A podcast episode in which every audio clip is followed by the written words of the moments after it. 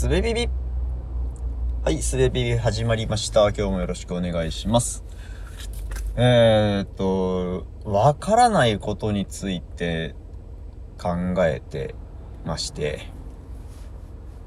あの、まあの、個別のね、わ一個一個のわからないことについてなんか考えてるわけじゃなくて、わからないということについて考えているんですけど、うんと、まあ、この番組でもよく出てくる、わかるというのは、分ける、分割する、分類する、えー、断、ん？何？断定、断定？なんだろう。まあ、断定の断もそうか。まあいいや。あの、まあ、ある概念、感覚等々のものの境界を引くっていうことが分かる、分けるであると。んだから、まあ、わ、えっ、と、分かることっていうのは分けることなんだよ、みたいな話をしてるわけですけど、うんとじゃあ分からないことっていうのは何なのかというと、あの、分かれてない状態ですよね。うん。例えば、えーっと、なんだろう、今、今僕が 持っている感覚のうち、うん、例えば、嬉しいっというものが、どこからどこまでを指すのかとかは、まあ、僕はわからないわけですよね。うん、なんか出来事があった時に、それについて僕が持った感情が果たして嬉しいに分類されるのか、悲しいに分類されるのか、みたいなことって、まあ、わかんないことが結構多いわけですよね。で、えっ、と、それを、じゃあ、えっ、と、わかることが良いことなのか、正しいことなのか、幸せに結びつくのか、うん、何か発展するのか、みたいなことをちょっと考えると、それこそわからないわけですよね。うん。えー今の空の様子を見て、これは晴れなのか曇りなのかっていうことを考えると、うーんと、まあ、気象の何定義、どこの定義か知らないですけど、定義としては確か聞いたことあるのは、雲が空の面積の2割から8割までの場合は晴れ、8割以上の場合は曇り、でまあ、2割以下の場合は快晴と呼ぶということだったと思うんですけど、まあ、そ、そう分ける。そう分けたときに、うんと、たして、えー2割前後のものを晴れと快晴と呼び分けなければならなくなることとか、まあ呼び分けることが可能になることが、えーどのような効果を生むのか、どのような、えー感覚の違いを呼ぶのか、みたいなことをと考えている感じですね。うん。で、まあ別の話として、空の雲の面積ってそんなにどどうやって厳密に定義するんだよみたいな話もあるとは思うんですけど、まあその辺でちょっとファジーな領域っていうのが多分あるわけですよね。うん。まあでもそのファジーな時に、まあ今日の天気は晴れか快晴か、まあその間あたりですね、みたいなことをね、言う言えちゃうわけですよね。でそこ、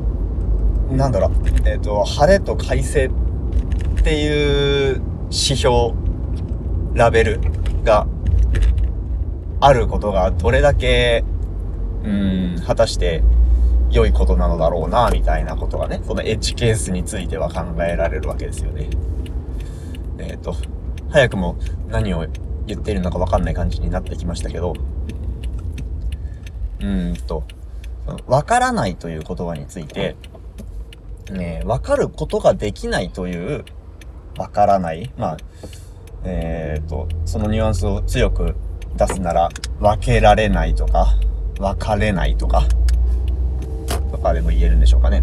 そう、そういう分からないもありますけど、えー、積極的に分かろうとしない、分けようとしない、分かろうとしないという意味での分からないという、えー、捉え方もできますよね。分からないという言葉は。で、こっちの分かろうとしないわからない。わ、わかるの対義語としてのわからないではなくて、えー、積極的な姿勢としてのわからないというでしょうか。えー、わかろうとしないですね。というものには結構価値があるんじゃないかな、みたいなことを考えてます。なんか、事象が、事象とか感覚があった時に、これは何なんだろうかと、こう何かと比較して理解しようとしたり、えー、別の言葉、概念で説明しようとしてみたりするのではなくて、その感覚をそのまま受け止めるというか、えーと、分けない。それは、それであると。まあ、それと言ってしまう、呼んでしまうことすらちょっとはばかられることではありますが、えー、この感覚、この事象という以上に、うん、分解しないで理解する。理解というのもね、あの、断りをほぐすと書くので、ここで使う動詞としては適切ではないと思うんですけど、まあ、捉えるとか知るとかいうことをこの番組では言ってきてますかね。うん。えー、わからないまま捉える。わからないまま知る。みたいなことは大事なんじゃないかなと思っているんですけど、うんと、難しいんですよね。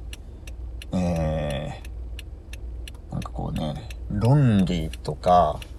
うん、定義とか、えー、に、慣れ親しみすぎている僕らというか、僕、現代としては、現代においては、わからないことというのを、そのまま受容するというのが、えー、とても慣れない姿勢なんじゃないかと思うんですよね。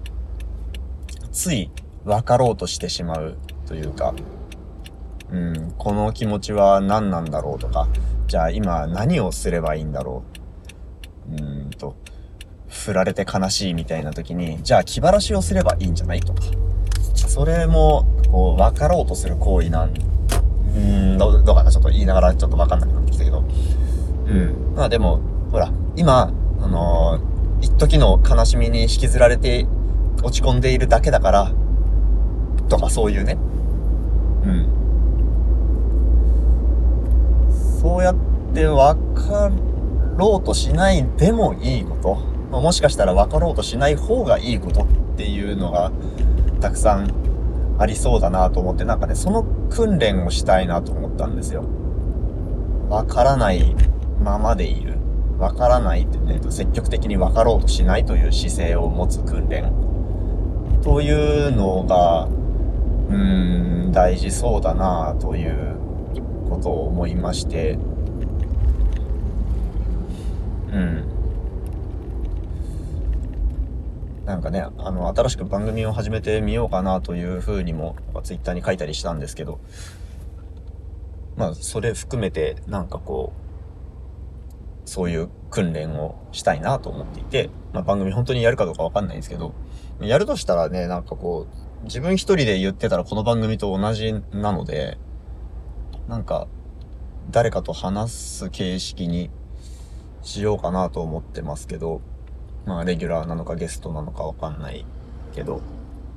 うん。そうね。まあ、そんなことをね、最近考えています。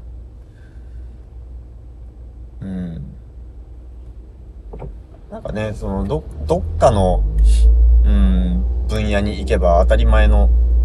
価値観なんだろうなという気もするんですけど、なんかそういうことを知っている人がいたら教えてほしいな。なんかこう、例えば、えっ、ー、と、仏教の人にとっては、それは、その姿勢は何とかと呼ばれていて、えー、このような勉強の方法、修行の方法があるよとか、えー、哲学ではその姿勢を何と呼んでいて、えー、この人の著書を読むともうちょっとつかめるんじゃない？とか、なんかね、そういう、そういう情報も欲しいですね。はい。えー、わからないことをわからないままめでて、わからないとは何かということ、うん、はわかりたいのかな わからない、わからないことをね、わからないまま捉えるということを、ちょっとね、訓練してみたいなと最近思っておりますというお話ですね。はい。じゃあ今日も聞いてくださってありがとうございました。